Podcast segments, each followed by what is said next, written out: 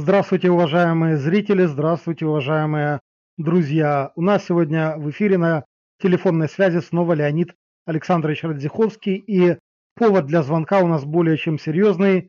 Российская общественность взволнована, э, соседи тоже так нервно озираются на эти события. Дело в том, что сегодня некоторые российские СМИ привезли, привели слова министра иностранных дел Российской Федерации Сергея Лаврова о том, что два острова Южно-Курильской гряды, это Хабамая и Шикотан, могут быть действительно отданы Японии, но при этом он, Лавров, сообщил, что для этого существуют определенные условия, а именно должен быть наконец-то подписан мирный договор между Российской Федерацией, наследницей, как она считает этого Советского Союза, ну, возможно, даже юридически, и между Японией.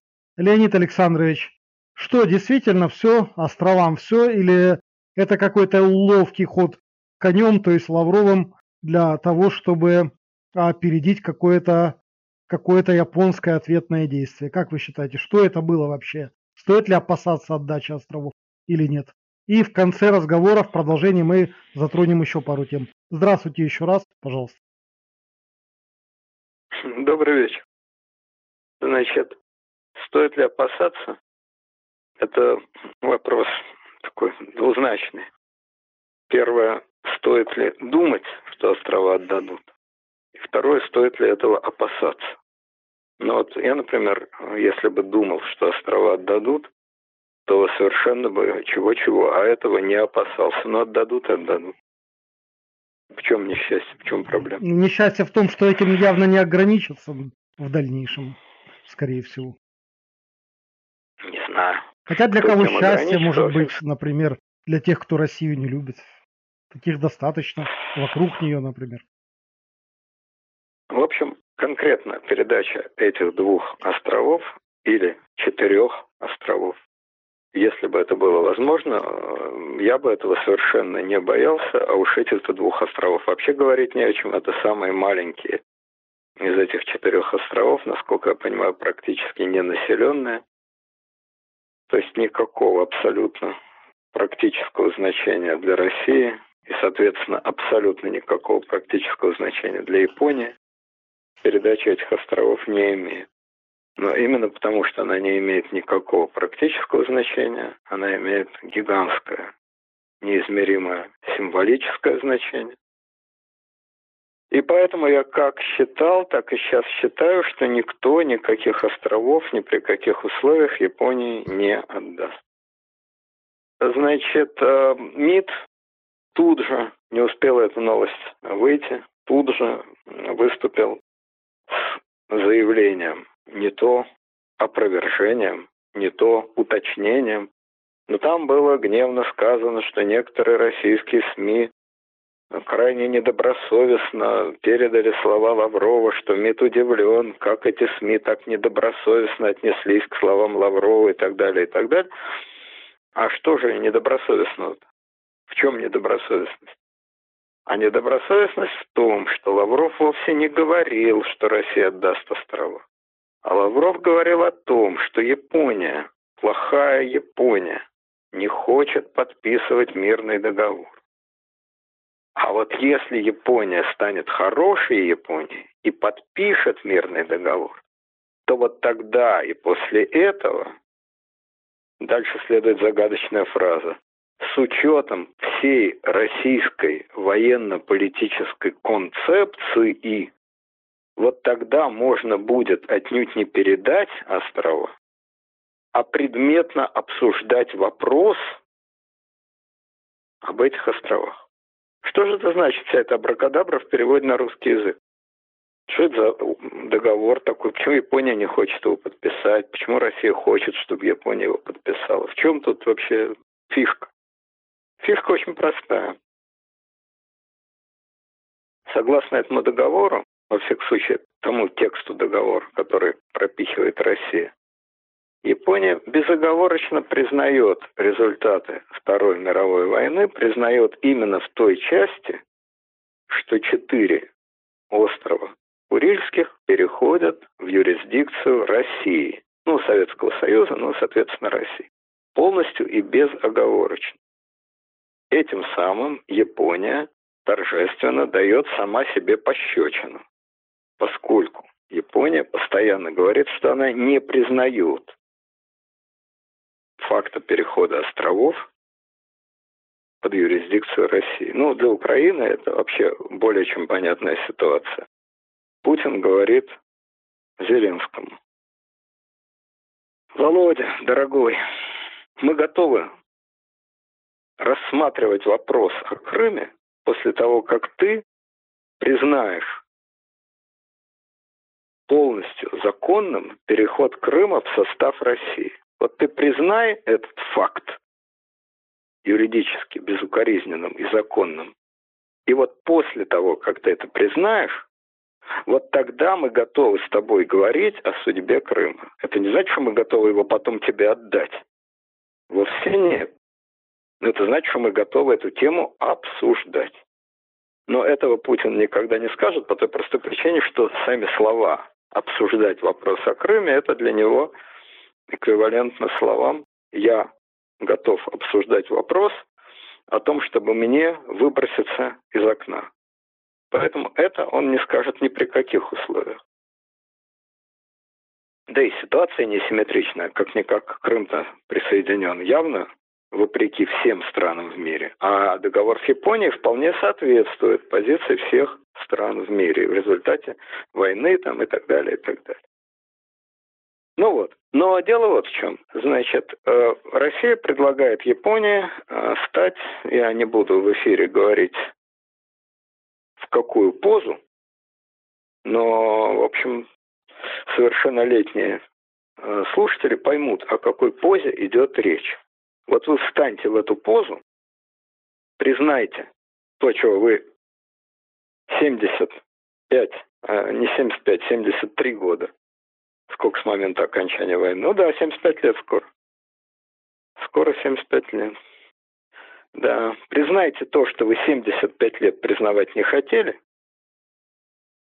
и после этого вы будете не требовать у нас острова, поскольку вы признали, что острова законно принадлежат России, а будете клянчить у нас, у России, законно нам, России, принадлежащие острова.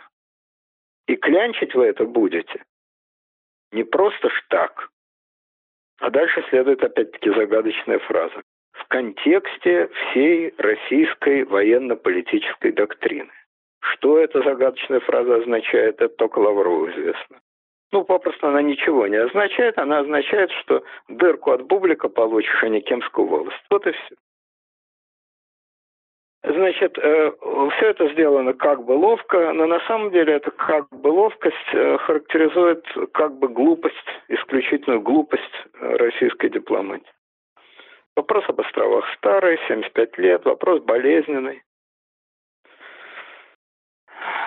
Зачем его ворошить, совершенно непонятно.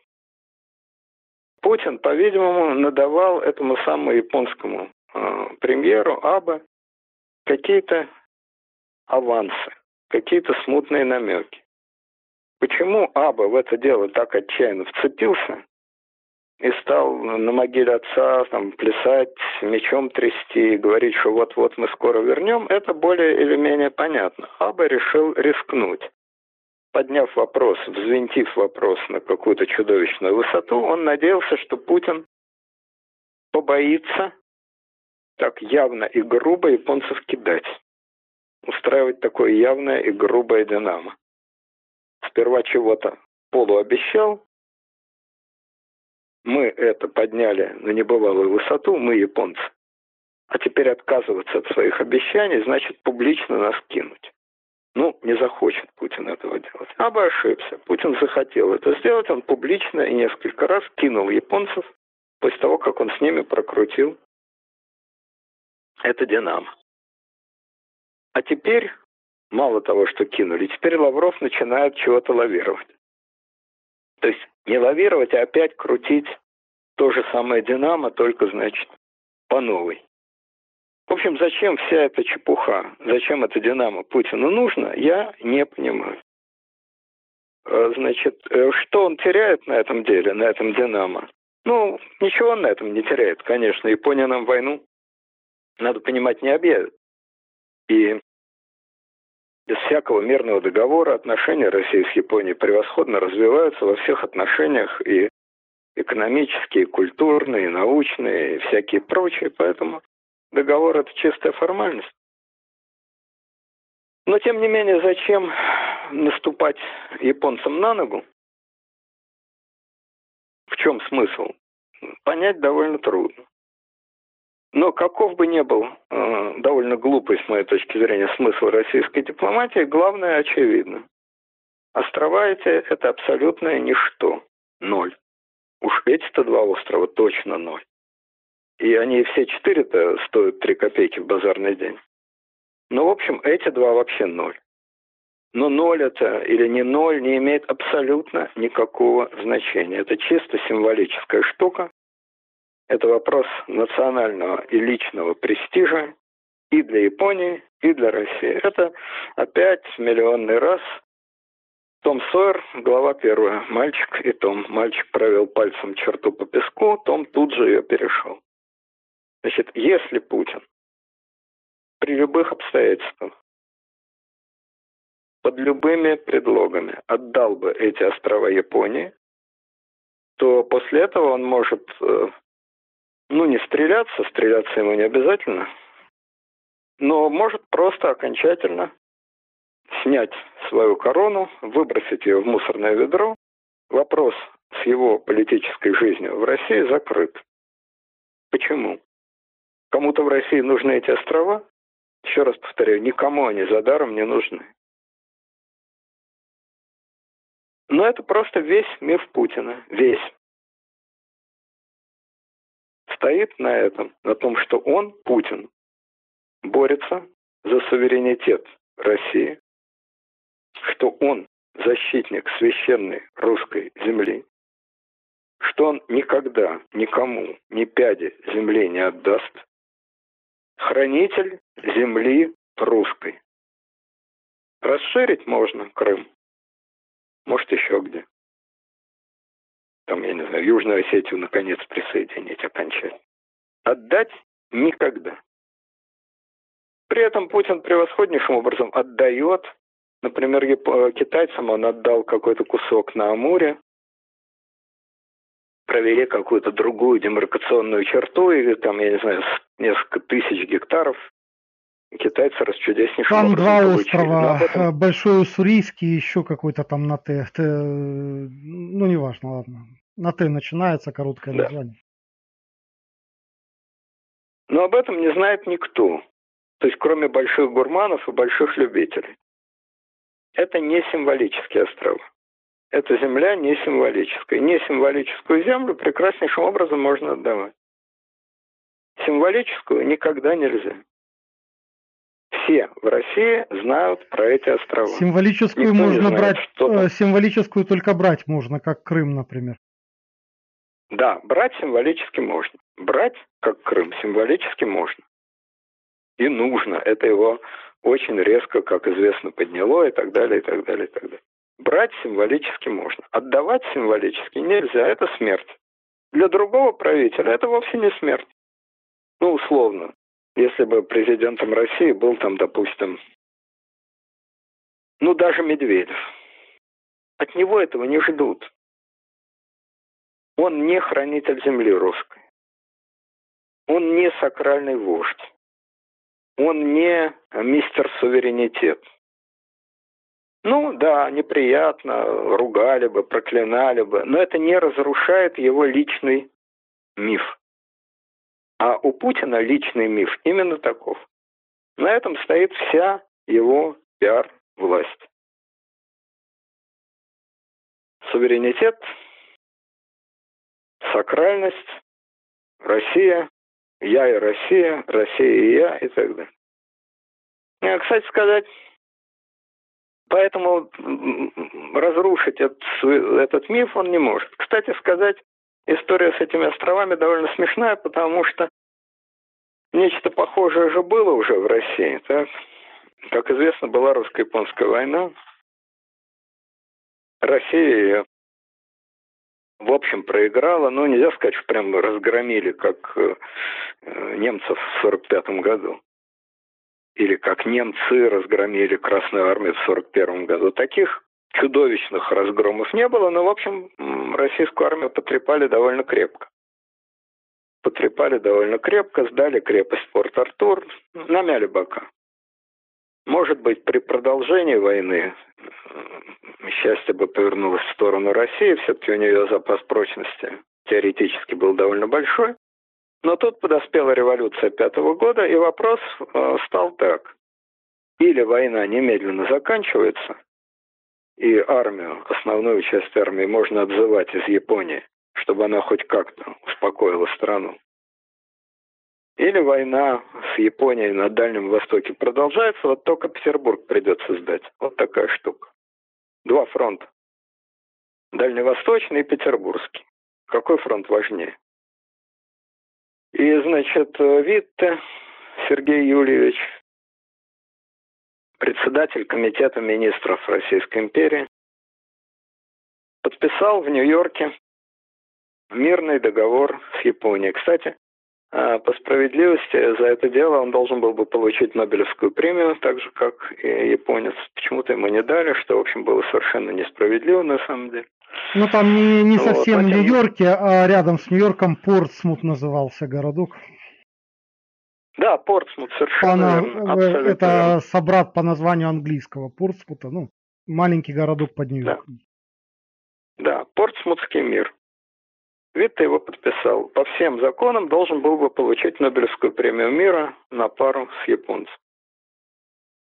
Одним из условий этого э, договора было то, что Россия отдает Японии половину острова Сахалин. Остров Сахалин это сейчас очень населенный, важный, большой, значит, рыболовецкий и всякий другой остров. Тогда это была просто каторга, Сахалинская каторга. В общем, малонаселенный, практически безлюдный, довольно бессмысленный остров. Подписали мир.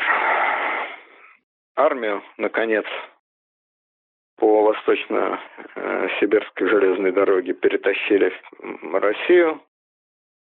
Революцию кое-как затоптали, задушили. И за спасение империи Николай II э, наградил Витте, присвоил ему титул графа Российской империи.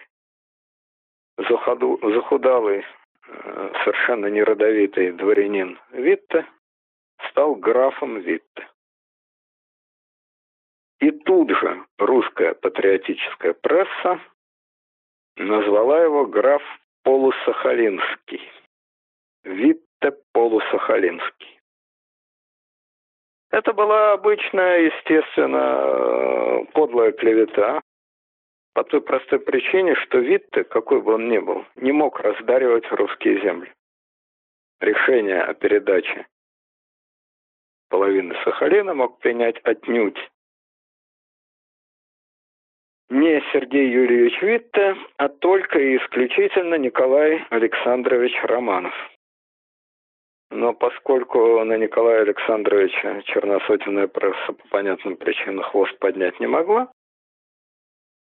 то весь гнев вылился исключительно на Витте. А Николай, как положено, ушел в кусты, и когда черносотенцы к нему там пришли на прием, он не прямо, конечно, но так вполне определенно объяснил, что да, вот Витте, Витте.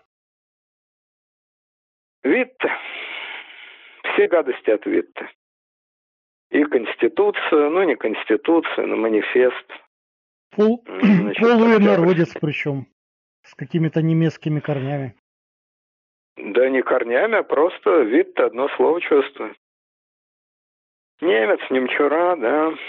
Вот, э, немчура. И вот эта немчура, значит, и манифест пропихнула, и половину Сахалина отдала. Ну, а дальше уже последовали определенные события, было покушение на Витте, но это целая долгая история, кому интересно, это можно почитать. Вот, граф Полусахалинский. Если Путин отдал бы острова, то он, естественно, стал бы, как его э, Халуи во главе с Прохановым назвали, Путин Таврический.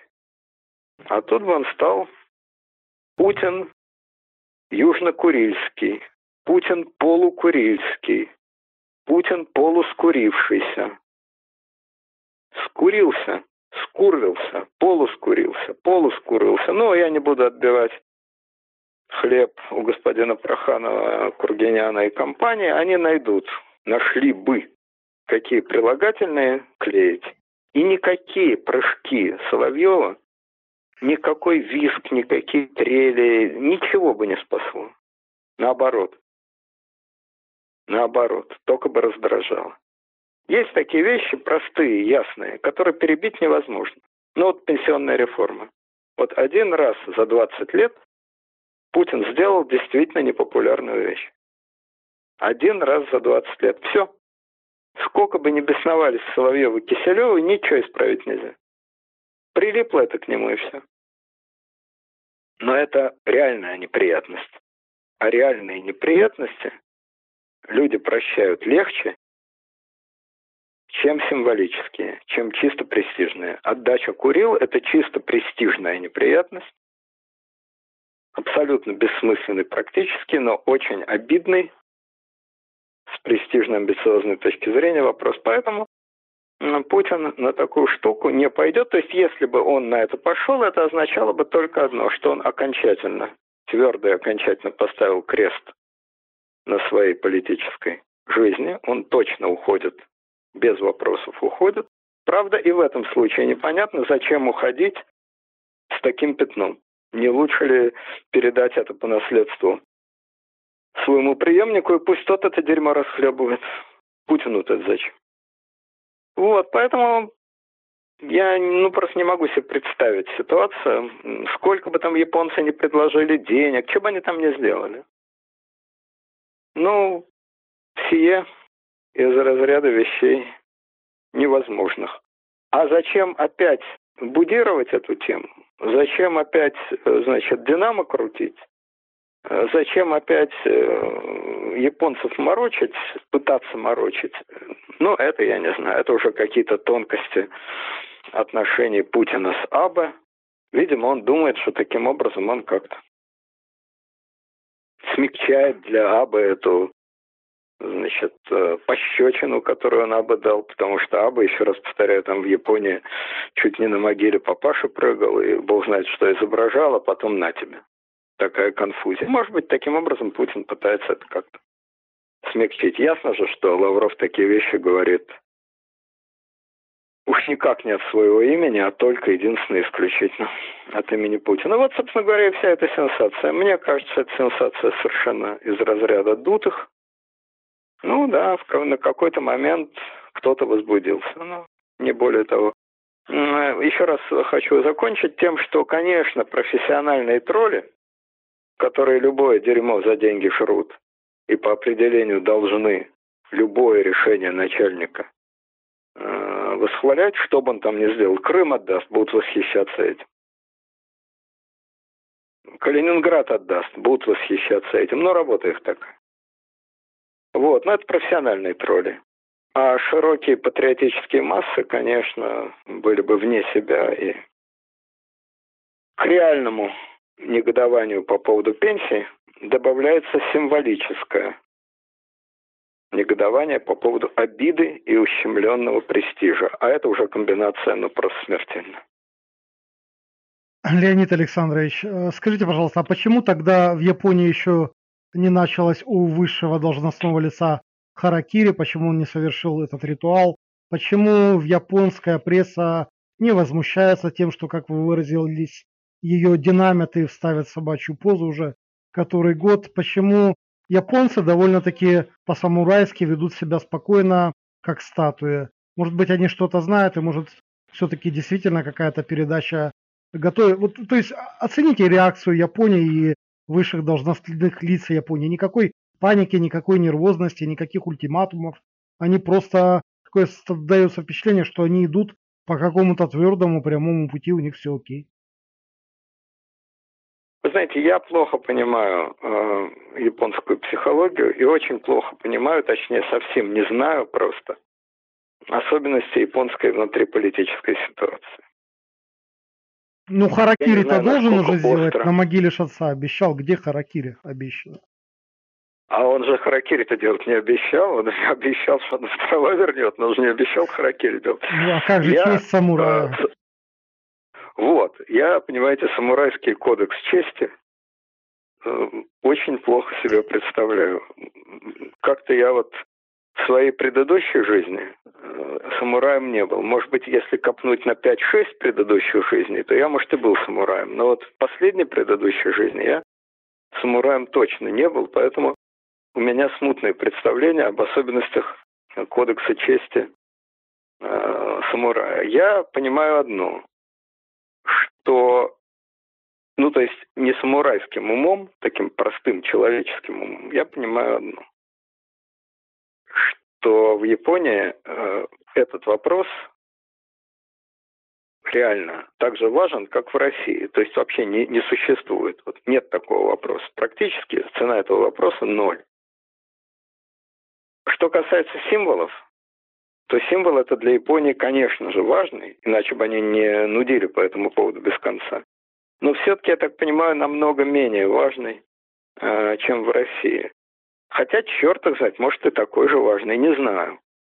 На что они надеются и куда они там, значит, каким путем идут, тоже не понимаю. Для меня самого те вопросы, которые вы задали, действительно непонятны и открыты. И я готов с вами согласиться, что действительно спокойная реакция Японии в мое представление о японцах, которые, в общем, из фильмов Курасавы. Выглядит понимаете, тревожно для российской стороны. Для российской выглядит общества. странно выглядит странно. Вот я знаю эти фильмы «Ворота э, Росимон», э, «Семь самураев» там и так далее. Вот, собственно, мои представления о Японии.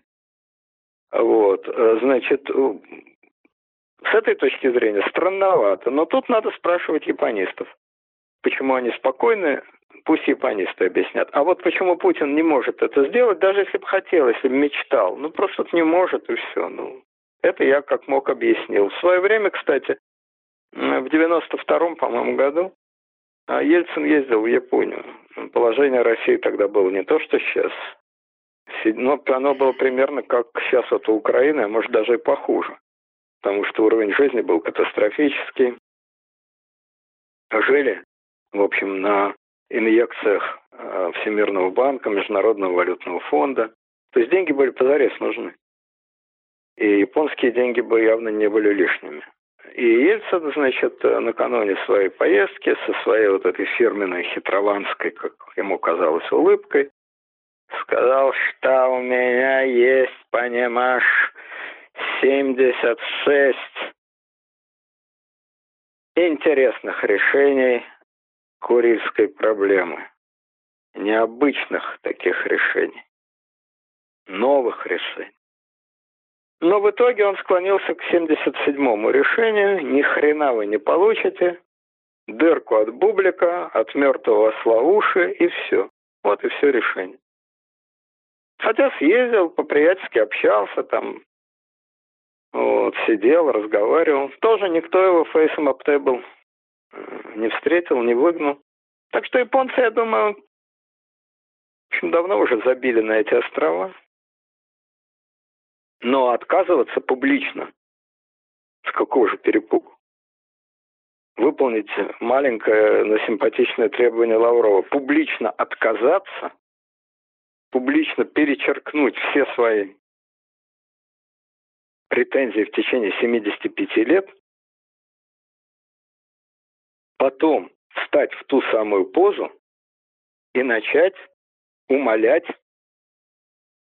чтобы Россия с барского плеча в порядке милости кинула им эту подачку. Не то, что Россия обязана, Япония требует, Япония не признает. Нет, Япония признает. Япония на коленях стоит. Япония совсем согласна. Ну, явите божескую милость, дайте нам. Это, еще раз повторяю, если бы речь шла о реально важном деле, жизненно важно. Ну, на все пойдешь.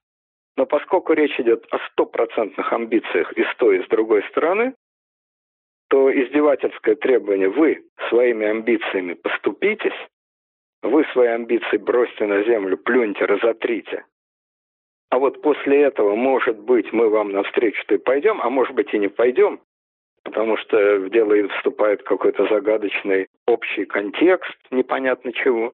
Это, конечно, требование на отказ. Это требование на такой отлуп. Но отлуп не в форме «пошли к черту никогда», а отлуп в более такой как бы хитрой форме. Мы готовы обсуждать, но вы сначала должны. Ну вот, так мне кажется. Еще раз говорю, украинцам это достаточно легко вообразить, но представьте вот такое предложение, которое делает тот же самый Лавров, значит, Украине. Вы признаете, что Крым присоединен правильно, законно, что у вас никаких по этому поводу нету. А вот потом, после того, как вы это признаете, тогда мы так и быть готовы с вами об этом говорить. Леонид ну, Александрович, пойдет на это какой-нибудь да, понятно, Не пойдет. Понятно. А что такое вообще вот э, признать итоги Второй мировой войны? Есть какие-то официальный кодекс документов, какие-то перечисления территорий, где вообще, как это в документах определено, и что конкретно с юридической точки зрения э, столбиками пограничными Япония в таком случае должна признать. Есть ли где-то документ, международный э, какой-то статус, где закреплены за Россией Курильская гряда? Вы знаете, вот тут тоже я, к сожалению, вам толком ответить не могу, потому что если по европейскому театру военных вот действий... Видите, с Крымом тут немножко очевиднее, потому что есть официальные территории Украины, а вот... Ну да, нарушили, а, грубо А нарушили, что такое да. признать итоги Второй мировой войны? Что должна сделать конкретно Япония, я лично не понимаю. Нет. Э, с точки зрения России, я сказал, что должна сделать Япония. Признать, что Россия совершенно справедливо на полном юридическом международном основании получила эти четыре острова. Точка. Вот что должна сделать Япония. А вопрос другой.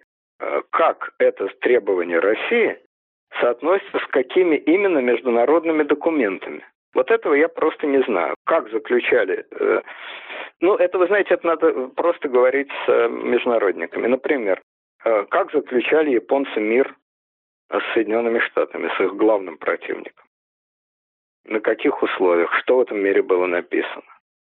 ну и так далее. Просто это уже такая техника юридическая процедура. Я знаю, что общего значит, э, договора на всех его не было. Потому что в Европе-то он был, Потсдамская конференция, правильно? Где было четко зафиксировано все границы в Европе. И с тех пор эти границы не меняются. Как вот зафиксировали их в Потсдаме, так они и остались справедливые в кавычках, несправедливые в кавычках. Ну вот они такие. И никто не ну, собирается ну, их то же самое не... в Версале э, ранее на несколько десятков лет. Да, тоже международный. Да нет, таких много было. Значит, допустим, 1815 год, Венский конгресс. То же самое. Международный конгресс, на котором были зафиксированы все европейские границы. Ну и так далее. Так можно до бесконечности влезать, вплоть до Вестфальского мира там какого. В Европе с этим понятно.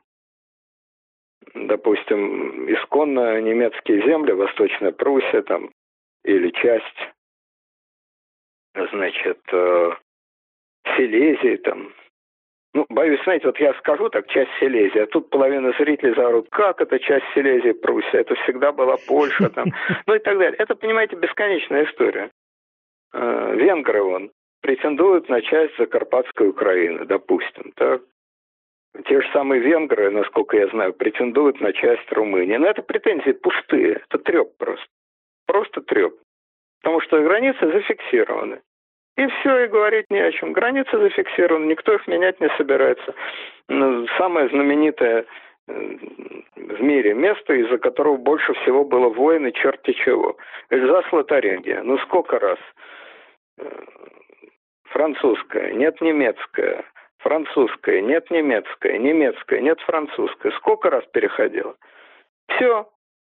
Зафиксировано раз навсегда. Эльзас Лотарингия французская. Точка. Это сейчас это все не имеет вообще никакого значения, потому что границы никакой нет, и все это просто на карте нарисовано, какая-то фигня, и все. А тогда-то это в сорок пятом году это было очень реально, очень важно. Вот. А про Азию не знаю, честно вам скажу. Просто не знаю, что именно являются ли гарантами вот этого, значит, этих границ, включая острова, являются ли их гарантами только Россия или Соединенные Штаты, или Китай, или еще какие-то страны ООН, понятия не имею. Понятия не имею. Знаю, что Россия на этом стоит твердо. Вот это я знаю. Это факт. Хотя Хрущев, который, видите, сколько дел понаделал, и Крым отдал, и, значит, в 56 году японцам чего-то вроде как-то пообещал с этими островами. Он вообще был карандашом любил орудовать, так?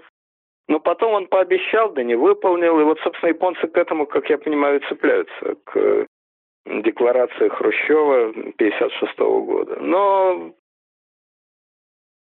эту декларацию, как я понимаю, потом дезавуировали. В общем, это уже все практического никакого значения не имеет, как, повторяю, в миллионный раз никакого практического значения не имеют эти острова. Ну, совсем никакого. Значение имеет одно. Кто кому уступает? Кто кому на горло наступает? Это в международном плане, а во внутрироссийском плане, который гораздо важнее для Путина, вопрос один. Ты хранитель земли русской? Или ты торговец русской землей? Две абсолютно разные позиции. Хранитель – один разговор. Распродаешь русскую землю – другой разговор. А, Леонид Александрович, еще вопросик. Скажите, пожалуйста, если все-таки гипотетически допустить версию, к которой вы категорически не, склоня... не склоняетесь, что все-таки два острова будут отданы, как об этом сегодня начинали писать СМИ, но затем МИД там категорически, тоже опять же категорически настоял на своей э, версии произошедшего, что, мол, тут какой-то хитрый код конем, который вы нам объяснили. Но если все-таки два острова уйдут в Японию, э, остановится ли Япония и что она скажет потом про другие два острова? Ведь изначально было четыре, да? И что она в конце концов, может быть, у нее там аппетиты разойдутся и по поводу Южного Сахалина. То есть, если мы гипотетически допускаем два острова, э, захочет ли Япония продолжение, как вы думаете? Я понимаю, что вы не знаете досконально японский характер, но тем не менее, если по логике пойти, будут они идти дальше или нет?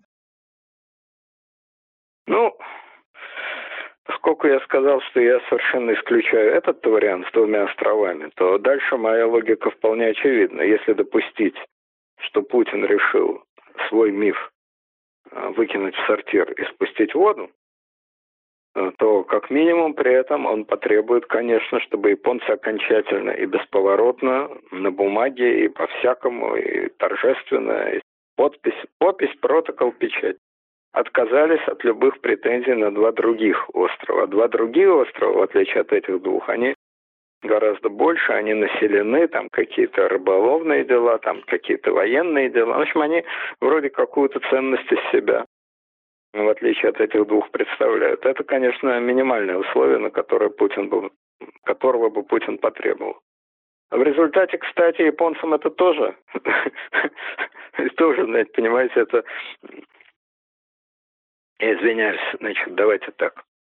А, ну, я свое мнение сказал. Никто ни хрена не отдаст. Дырка от бублика, от мертвого слауши. Точка. Теперь, давайте все-таки предположим невозможно. Отдали. Отдали два маленьких острова в обмен на стопроцентную японскую торжественную гарантию, что два больших острова Япония от них торжественно отказывается торжественно отказывается от всего, что Япония требовала в течение 75 лет. Предположим такое. Вот это напоминает известный анекдот, как два человека шли, идут по дороге и видят, лежит коровья лепешка. И, значит, один другому говорит, Вань, а ты это самое, можешь коровье дерьмо сожрать, а я тебе за это дам 100 долларов. Вот он говорит, ну, Говно вопрос в буквальном смысле слова. Кошмагу. Сожрал, этот ему дал 100 долларов. Идут дальше. первый думает, ну и козел же я, нажрался дерьма за какие-то паршивые 100 долларов, идиот. А второй думает, ну идиот же я, отдал 100 долларов за удовольствие посмотреть, как этот кретин жрет коровье дерьмо. Ну и дурак же я. Видит вторая лепешка. И тогда уже этот второй говорит первому, Вась, а ты можешь, значит, коровью лепешку сожрать за 100 долларов? Ну, говно вопрос. Сожрал, этот ему отдал 100 долларов. Иду дальше и думаю, черт возьми, оба нажрались говна, и оба остались при своих. Я это к тому говорю, что если допустить вот этот гипотетический вариант, то Россия вне себя, просто вне себя предательство Путина, потому что иначе как предательством это никто не назовет. Россия вне себя от предательства Путина. Путин уничтожил своими руками свой миф. А Япония вне себя от того, что она, Япония, получила абсолютную фигню, два никому не нужных кусочка мертвой земли, и за это отказалась от любых посигновений на более или менее полноценные, но все-таки хоть какие-то острова. То есть оба и Россия, и Япония. Нажрались дерьма, и оба остались при своем, еще с дурацким мирным договором, который никому не нужен по той простой причине, что без всякого мирного договора дипломатические отношения есть, торговля есть, научные контакты есть, гуманитарные есть, все есть. Что еще, что прибавит мирный договор к этому? Да ничего он не прибавит. Вот. Но для Японии -то это, по-видимому, учитывая вот какие-то сложности самурайского характера, это вообще не принципиально. А для Путина, учитывая сложности российского самурайского характера, это катастрофа. Это катастрофа именно потому, что такой, в сотый раз повторяю, такой у него имидж. Был бы у него другой имидж, технократа, удачливого Э, эффективного менеджера, э, я не знаю, там, специалиста по э, прорывным каким-то социальным решениям, еще что-то, еще что-то, ну и черт с ним в конце концов. Ну да, неприятно, ну, подловато. Ведь острова-то эти, может, они не политы большой кровью, я просто не знаю, как их завоевывали, понятия не имею.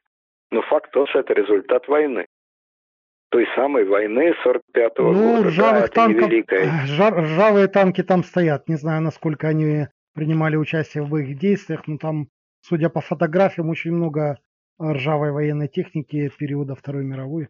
Поэтому боевые действия, конечно, были какие-то.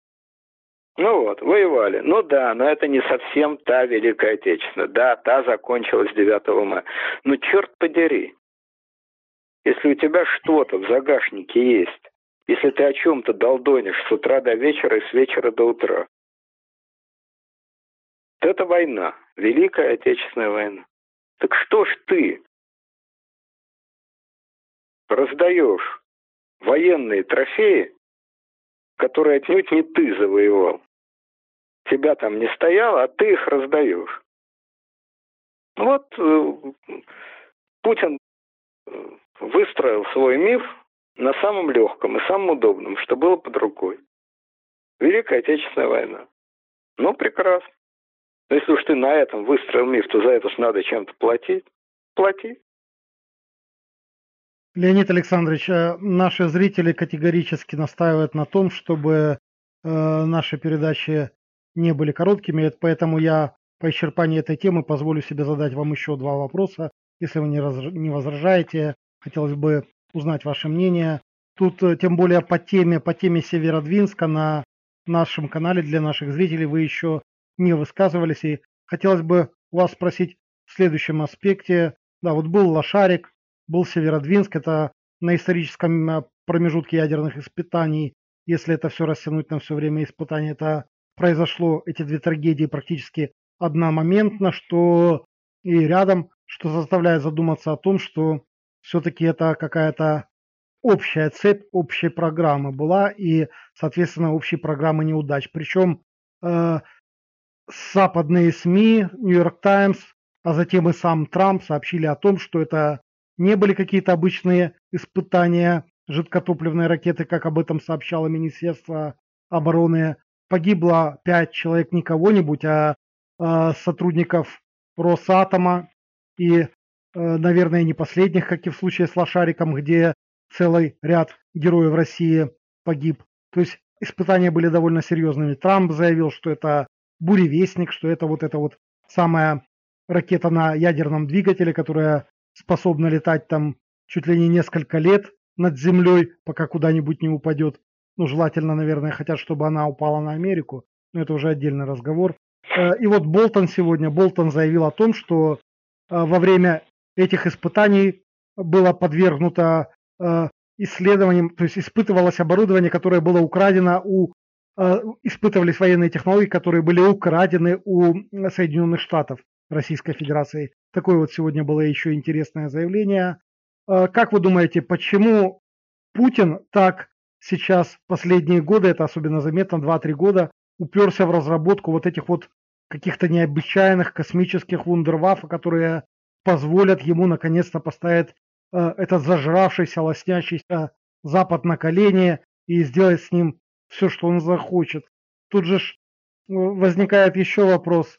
Э, есть же, есть, по-вашему, аналогия с тем, что происходило в одном из бункеров Европы э, примерно весной, в апреле 45 года. Тогда тоже один человек очень мечтал поставить весь мир на колени каким-то новым чудо-оружием, что в переводе на немецкий звучит как вундерваффе.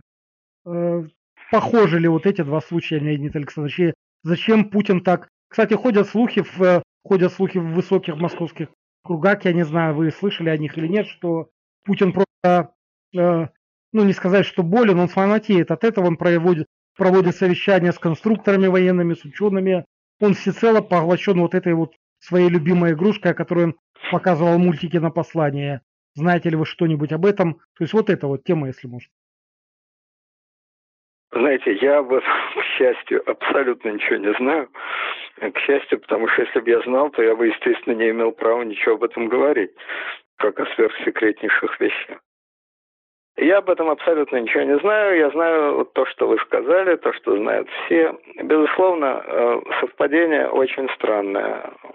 В общем, давно, не могу сказать когда, но очень давно таких катастроф в ядерной сфере не было. Но я не хочу их сравнивать с Чернобылем, конечно, все-таки масштаб совершенно не тот. Извините, э, сегодня, сегодня, кстати, пришло сообщение из Норвегии, что в атмосфере над этой страной Э, обнаружен, обнаружено облако радиоактивного йода. Ну, вот такое вот сообщение. Ну, опять-таки, это надо смотреть, какая там интенсивность, это, это же технические вопросы. Но в любом случае, история это крайне неприятная, это факт. Э, крайне неприятно то, и странно, то, что Путин на это на все отреагировал, поездкой к такому крупнейшему специалисту по ядерной физике и радиационной безопасности, как хирург и Аксенов. Понятно, что никто не требует, чтобы Путин подвергал свою бесценную жизнь риску и направлялся в место, где имеет место быть заражение. А может и не имеет. Но во всяком случае вот в этом месте. От его присутствия там вряд ли что-то сильно изменится, если только он не имеет волшебных талантов прикосновениями или дыханием разрешать проблемы. Поэтому туда ему ехать совершенно ни к чему, только лишний шум. Но встретиться-то со специалистами можно было бы, наверное. Провести какое-то совещание там с, с участием руководителя Росатома, Шойгу, еще каких-то людей. Ни ответа, ни привета провел совещание, но совершенно секретное.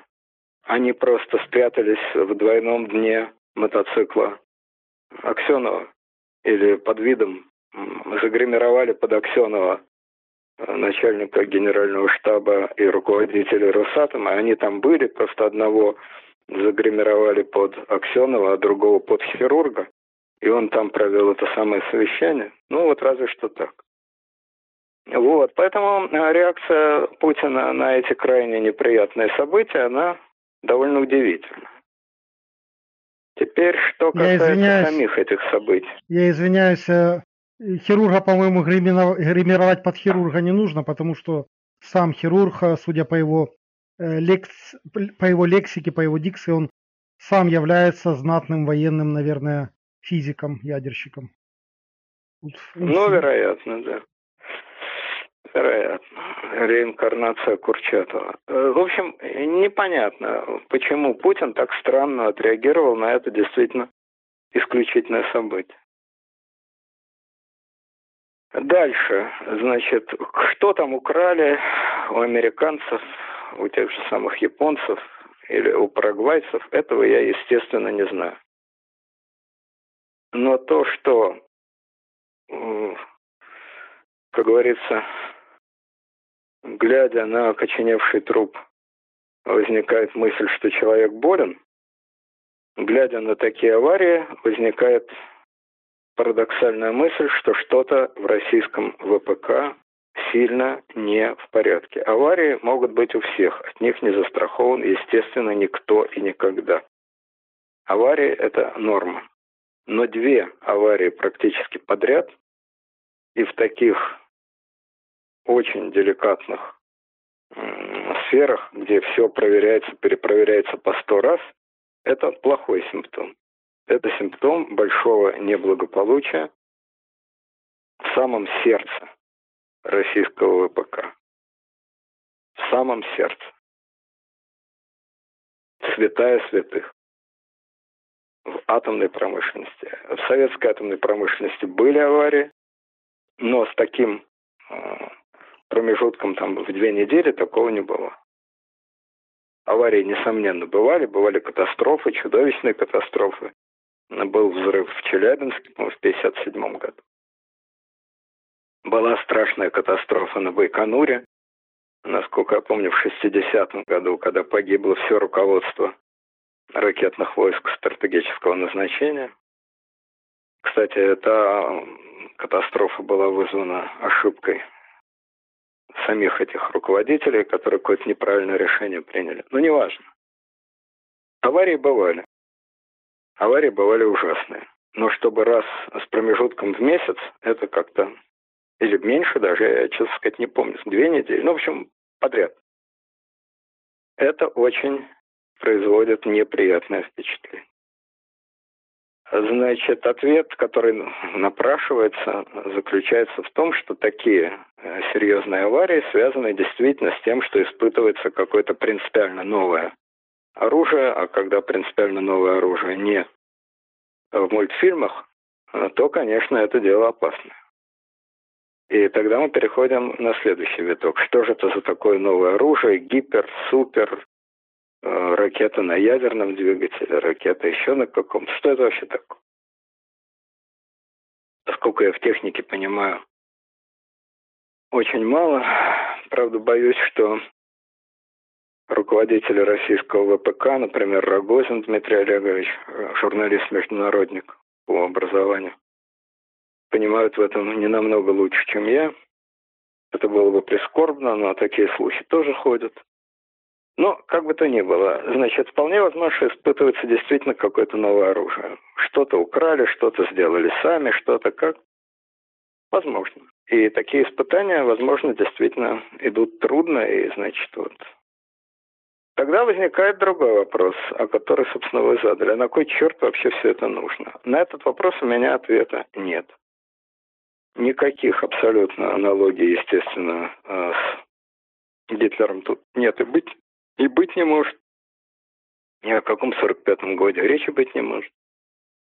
По крайней мере, у нас нет оснований считать, что Путин находится в состоянии тяжелой психической болезни, просто неадекватен, сошел с ума. Так считать оснований нет. Если бы что-то подобное было, он бы давно войну начал. Однако он этого, мягко говоря, не делает.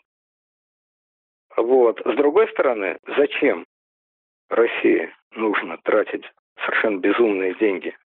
Ясно, что это удовольствие дорогое. Но создание абсолютно никому не нужного ни для чего оружия – это тоже некоторая загадка. Это оружие, хуже оно американского, лучше оно американского, такое же оно, как американское. абсолютно ни для чего России не нужен, просто по определению. Вообще ни для чего. Никакой разумной цели в нем нет. Продавать такое оружие нельзя, естественно, и никто его продавать не будет. Это вам не С-400. Значит, чистая трата денег без малейшей надежды их когда-нибудь отбить. Правильно? В этом смысле это безумие. А что это разработки этого оружия дадут какой-то мощнейший толчок вообще науке и технике. И это просто, а, значит, точка отталкивания для общего развития технологий. Это полная чепуха. По той простой причине, что все специалисты говорят, что период, когда военные разработки, ракеты, тем более ядерные технологии, были мотором для общего развития ВПК, этот период давно прошел. И в Америке, и в России, и во всех странах. Массовые современные технологии не берут ничего существенного из военных технологий. А вот военные технологии, да, они берут довольно много существенного из массовых гражданских разработок.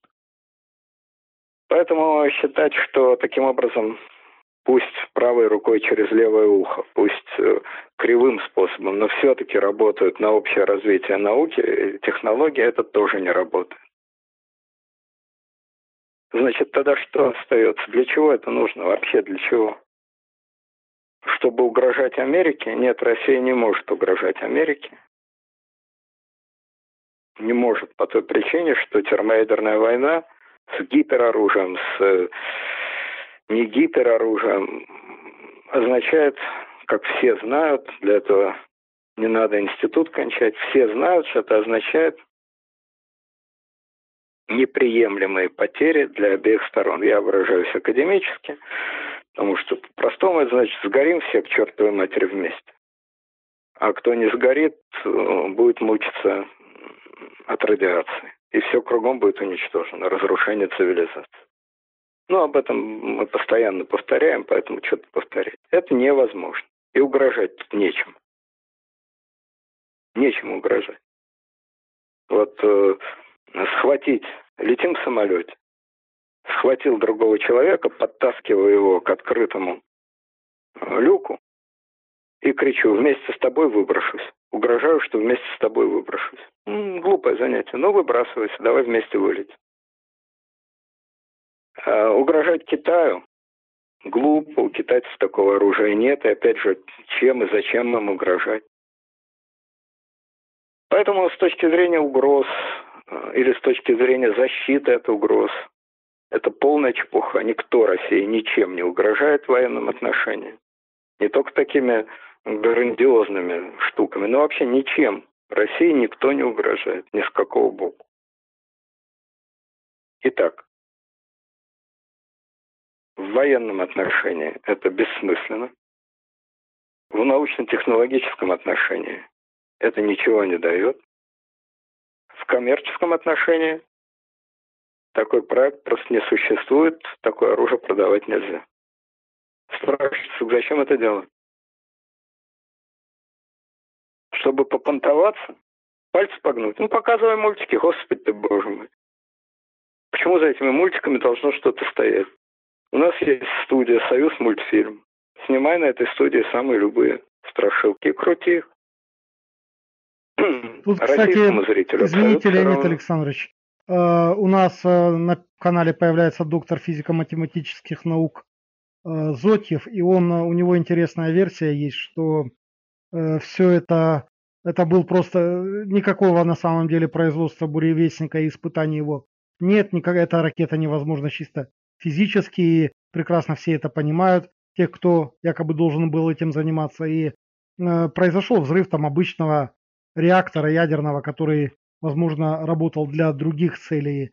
И, может быть, я уже дальше делаю логический вывод, может быть, дальше произошел специальный брос спецслужб в сторону Америки, что действительно взрыв был при испытаниях такой супер-пупер ракеты, и такие исследования, и такие испытания идут. Зоти уверен, что ничего не делается, и это был взрыв просто ядерного реактора, например, для каких-нибудь э, других совершенно целей, какого-нибудь там ледокола нового или что-нибудь еще. Ну, все может быть, но странно два взрыва подряд. Один взрыв – это штука понятная, но два раза с кратким промежутком, примерно в одной сфере, и вроде как я понимаю, относительно недалеко друг от друга, это очень странно. Вот что подозрительно.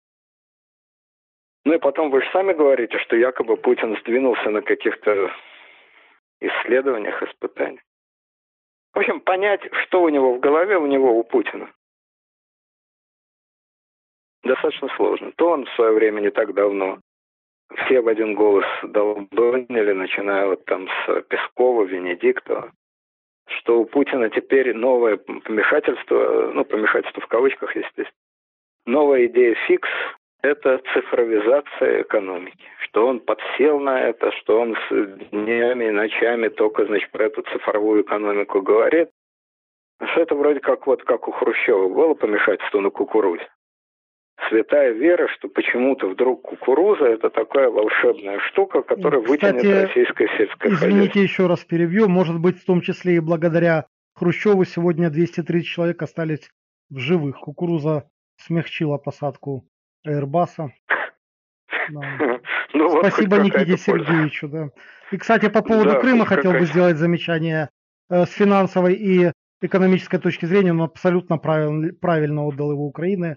Крым был запустел, и только э, вода из Украины и то, что рядом, рядом все эти экономические области, Крым расцвел в итоге. Поэтому тут тоже как бы не совсем э, стоит винить Хрущева, мне кажется. Ну, может быть. Я, опять-таки, не специалист по гидротехнике, по мелиорации.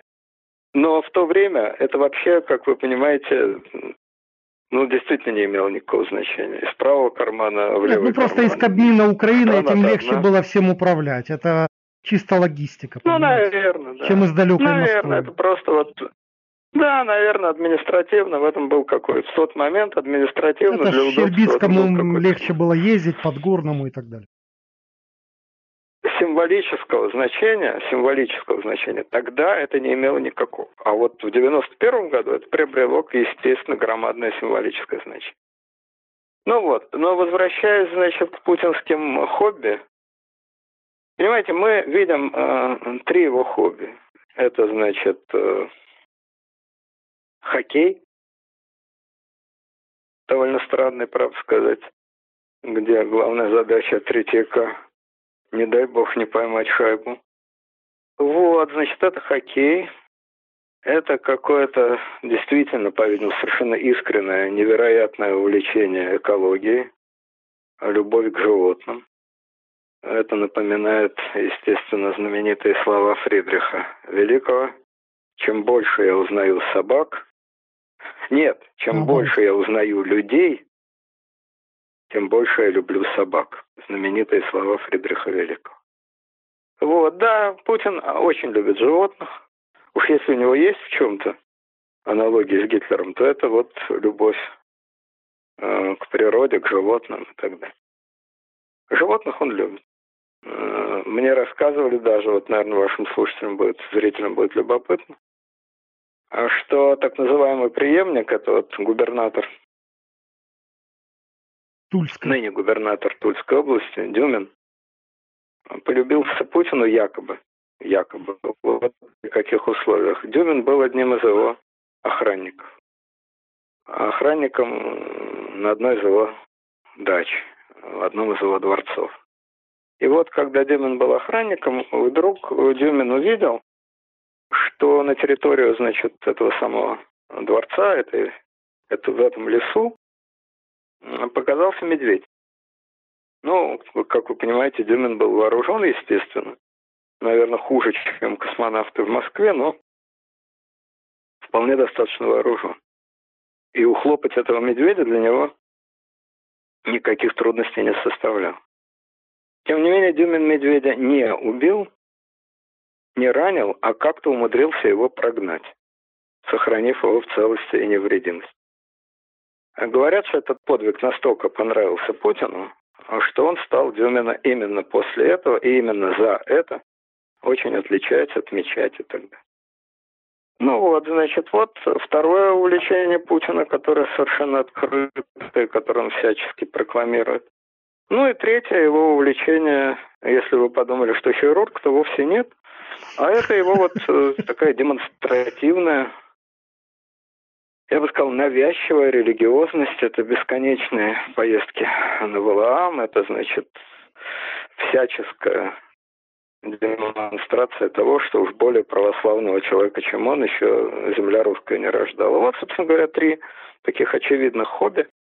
Ну, в обратном порядке, конечно, их значимость. На первом месте, естественно, православие, на втором вот экология, и на третьем любовь а, к хоккею, а отнюдь не к родному дзюдо и самбо. Правда, говорят, опять же, слухи такие, что, собственно говоря, любовь к хоккею у него тоже появилась из-за из дзюдо, потому что любовь к хоккею ему привил его э, ближайший личный друг Аркадий Ротенберг, который тоже, значит, дзюдоист, тоже мастер спорта, но вот он увлекся хоккеем, и он вроде бы втянул Путина в это дело. Не знаю, так это или не так, но вот такие слухи тоже ходят. Вот, значит, три хобби. Ни ракеты, ни цифровизация в это дело не входят. Хотя и про то, и про другое Путин много говорил. В частности, вот про цифровизацию он действительно постоянно говорил, что вот там это магистральный путь, то да все. Ну, понимаете, странно себе представить э, все-таки человека 21 века, который уж совсем не понимает, что такое цифровая экономика даже слов таких не употребляет. Я не думаю, что Путин тонко разбирается в этом деле, но слова такие он знает. Вот. А наивная вера, что с помощью цифровой экономики, вот как Хрущев верил, что с помощью кукурузы удастся вытащить советское сельское хозяйство, это из того же разряда, потому что беда советского сельского хозяйства была вовсе не в том, что у нас много кукурузы или мало кукурузы, а беда была в колхозах, при которых хоть с кукурузой, хоть без кукурузы ни черта не получается. И беда российской экономики не в том, цифровизация у нас или не цифровизация, а в структуре собственности в огромном весе неповоротливых и неэффективных государственных компаний. Они эффективны, они потому что их цель вовсе не экономическая эффективность, а личные прибыли так называемых государственных менеджеров. И никакая цифровая экономика тут ровным счетом ничего в принципе изменить не может. Если вы будете воровать с помощью всех последних новейших достижений э, цифровой технологии, ну и что, ну воровать будете по науке. Какая разница? Есть вещи, которые связаны с объективной структурой вашей экономики и никакие технические решения сами по себе тут ничего изменить не могут. Вот и все. Леонид Александрович, еще хотелось бы все-таки в дополнение небольшое уточнение по поводу вот этих испытаний. Эм, мы прекрасно знаем и помним, что в основном такие подобные вещи с ядерными, с ядерными э, механизмами, с ядерными, вещи, с ядерными зарядами могли проводиться в, в Советском Союзе только в абсолютно безлюдных степях, о, местах, извините, ли, либо это были какие-то степи там совершенно далекие от населенных пунктов в Казахстане, либо это новая земля на крайнем севере. И тут уже получается какой-то э, то ли пренебрежение к людям, то ли что это было. Северодвинск, это возле Архангельска, это уже довольно-таки, э, ну пусть и не чрезмерно населенные, но довольно-таки населенные места. Возможно ли в таких местах, этично ли в таких местах проводить ядерные испытания, как вы считаете? Тем более рядом Европа. Ну, конечно, невозможно. Ну, конечно, невозможно, но мы же не знаем, что там было. Я все-таки не думаю, что это было. Во-первых, ядерные испытания сейчас, как вы знаете, запрещены категорически. Это не пустые слова. Это мгновенно Ну, взорвалось что-то действительно Любые. ядерное, потому что погибли пять сотрудников Росатома из Сарова. Это серьезная вещь. Ну да, но вы представляете, что такое, если бы взорвалась в кавычках бомба. Там бы не 5, а 50 тысяч Да, понятно, что-то было небольшое, но тем не менее, все-таки возле населенных пунктов даже небольшие ядерные приборы испытывать, по-моему, не очень правильно. На предмет взлета, ну, там, взрыва и так далее. Это гадать бесполезно. Если это действительно испытание какой-то совершенно новой штуки, то, конечно, такие испытания могут проводиться где угодно. В конце концов, в самом Сарове, где находится вот этот российский ядерный центр Саров. Там же тоже все может рвануть. Там э, это дело собирается, конструируется. В общем, это я говорю. Э, тут гадать, что это было, гадать совершенно бесполезно. Понятно. Нет входящих Можно, фактов, да. Никаких, никакой информации нет. Можно сказать одно. Вот, собственно, то, что я думаю, то я сказал. Что бы это ни было, эта вещь абсолютно ни для чего России не нужна, в том числе не нужная для престижа абсолютно ненужная для престижа и для понта, потому что для престижа и для понта более чем достаточно тех ракет, которые у России уже есть, самых разных, более чем достаточно той армии, которая у России есть и которая показала свою очень неплохую эффективность в той же самой Сирии. Ну а уж если тебе хочется что-то такое сверхъестественное изобразить, ну, крути свои мультики, они-то не взорвутся точно. А проверить, что там на самом деле в этих мультиках, это...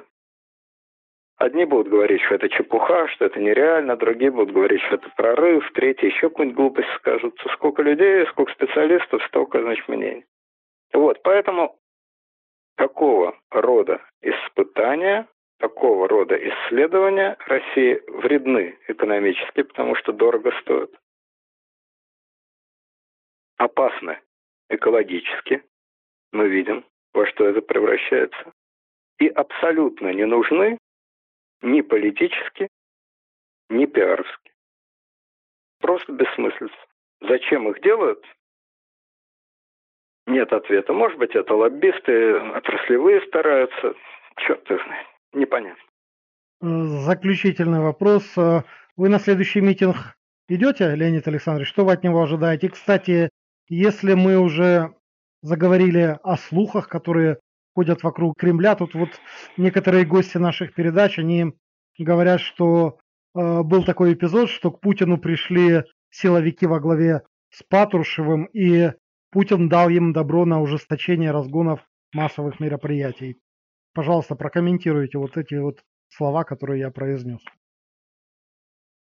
Я думаю, что это абсолютная чепуха. Такие вопросы решаются на месте, как говорится. Ну, не ментами на месте, естественно, но компетенции МВД, ОМОНа, Росгвардии более чем достаточно. Я думаю, что им ставится задача реально только одна. Делайте там, что хотите, но не убейте никого, вот как-то так. А все остальное вы опытные, действуйте. Принципиального политического решения на уровне Путина здесь, мне кажется, совершенно не требуется. Если бы речь шла о применении там патронов, ну да, тогда, наверное, даже не боевых, а хотя бы холостых. Ну тогда, наверное, да, нужно решение Путина. Ну или как минимум там, того же Патрушева. Вот. А если речь идет о том, какой длины дубинка и кого, значит, в живот двинуть, э, кого по кумполу и так далее, ну, ребят, ну, сами разберетесь как-нибудь. Трупы не нужны. За трупы ответит. Все остальное. Вот. Поэтому я не верю, что Путин на таком уровне принимает решение. Что касается митинга, я, во-первых, не очень понимаю, где он будет, следующий митинг, потому что вроде митинга никакого не Там что-то Победы, проспект Победы, что ли? Одиночные пикеты какие-то, что-то такое. Ну, не знаю, может, пройдусь, посмотрю, но мне кажется, что эта история перегорела, что костер погас. Отдельные, значит, угольки светятся, но костер погас. В целом костер погас. Вот, значит, э, э, может быть, ну, если, скажем так, если бы я был организатором этого протеста, а организаторов у него нет вообще. Не только я не организатор, но вот Яшин, Гудков, э, Соболь имеют к, этому, к этой организации, как мне кажется, не намного больше отношения, больше влияния, чем я. Это стихийная, в общем, вещь. По крайней мере, то, что я видел, это была абсолютная стихия, чистая стихия, никем никак не управляемая. Вот. Но если бы все-таки организатор был, и я бы был у этого организатора советником, я бы ему посоветовал так. Сейчас э, оставшуюся энергетику не трогайте, не мельчите, не дробите. Люди устали от этих побоев, э, много не наберете, не нужно это вам. Копите силы, чтобы испортить Собянину непосредственно день выборов. Вот в этот день и на следующий день постарайтесь что-то учудить. Чтобы, конечно, повлиять на выборы вы, естественно, не можете. Никто их, разумеется, не отменит. Об этом речи быть не может. Это все понятно. Результат выборов тоже известен. И явка известна. Все известно. Но моральную атмосферу вы можете определенно создать. По крайней мере, ничего не сделать в день выборов и ничего не сделать на следующий день нельзя. Это уж совсем вас опозорит и совсем уж ваш протест окарикатурит. Э, выборы 8 сентября, воскресенье. Вот 7 8 9 вот в течение этих дней что-то учудить надо. Да, менты будут особо свирепствовать. В дело будет брошено абсолютно все, это понятно. Но и вы должны постараться. Это финиш. Это некоторый катарсис. Задача Собянина. Не просто добиться результата на выборах. Результат у него уже есть. Выборы уже прошли, депутаты уже избраны, явка известна. А добиться тишь, гладь, Божья благодать. Все прошло без пыли и шума, без сучка и задоринки. Вот задача Собянина. Ваша задача, чтобы не было ни тиши, ни глади, ни Божьей благодати. Чтобы было понятно, что значительная часть москвичей не приемлет эти выборы, не приемлет Собянина, не приемлет Путина, не приемлет результат этих выборов. Это надо не в сетях ругаться, а это надо последний раз реально показать. Наверх вы, товарищи, все по местам. Последний парад наступает. Врагу не сдается наш гордый варяг, пощады себе не желает.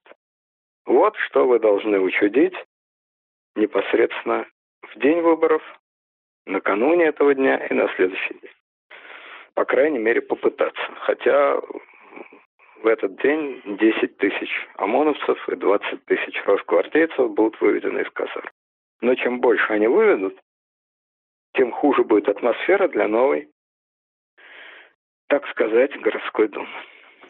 Ну, что и думайте уже не и думайте уже не об этих выборах, они уже прошли.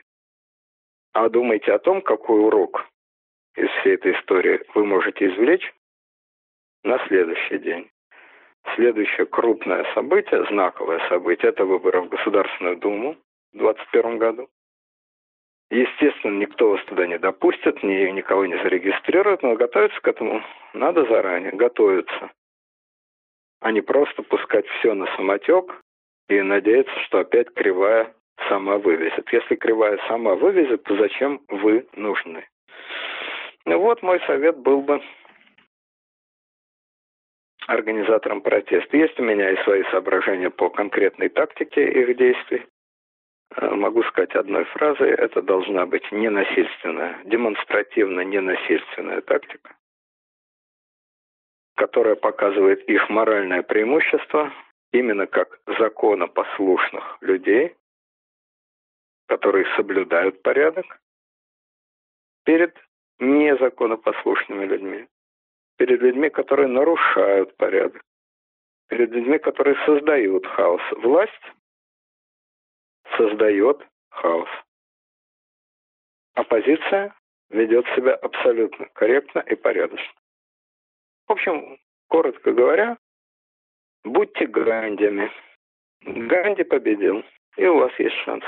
А силой не возьмете. Силы не равны, и силовое столкновение, безусловно, не только приведет к вашему разгрому, это само собой разумеется, но приведет к вашей моральной делегитимации. Этого только и надо. Скажут, вот они, все правильно. Террористы, пугачевцы, бунтовщики. Ну что ж, э, выглядит э, на первый, во всяком случае, взгляд вполне логичным и разумным. Леонид Александрович, вам, наверное, свою партию нужно оппозиционную создавать. А, и, нет, спасибо, не надо. И пускай все с вас берут пример, как правильно себя вести на, э, на таких мероприятиях. И вообще пусть учатся у вас стратегии революционной борьбы.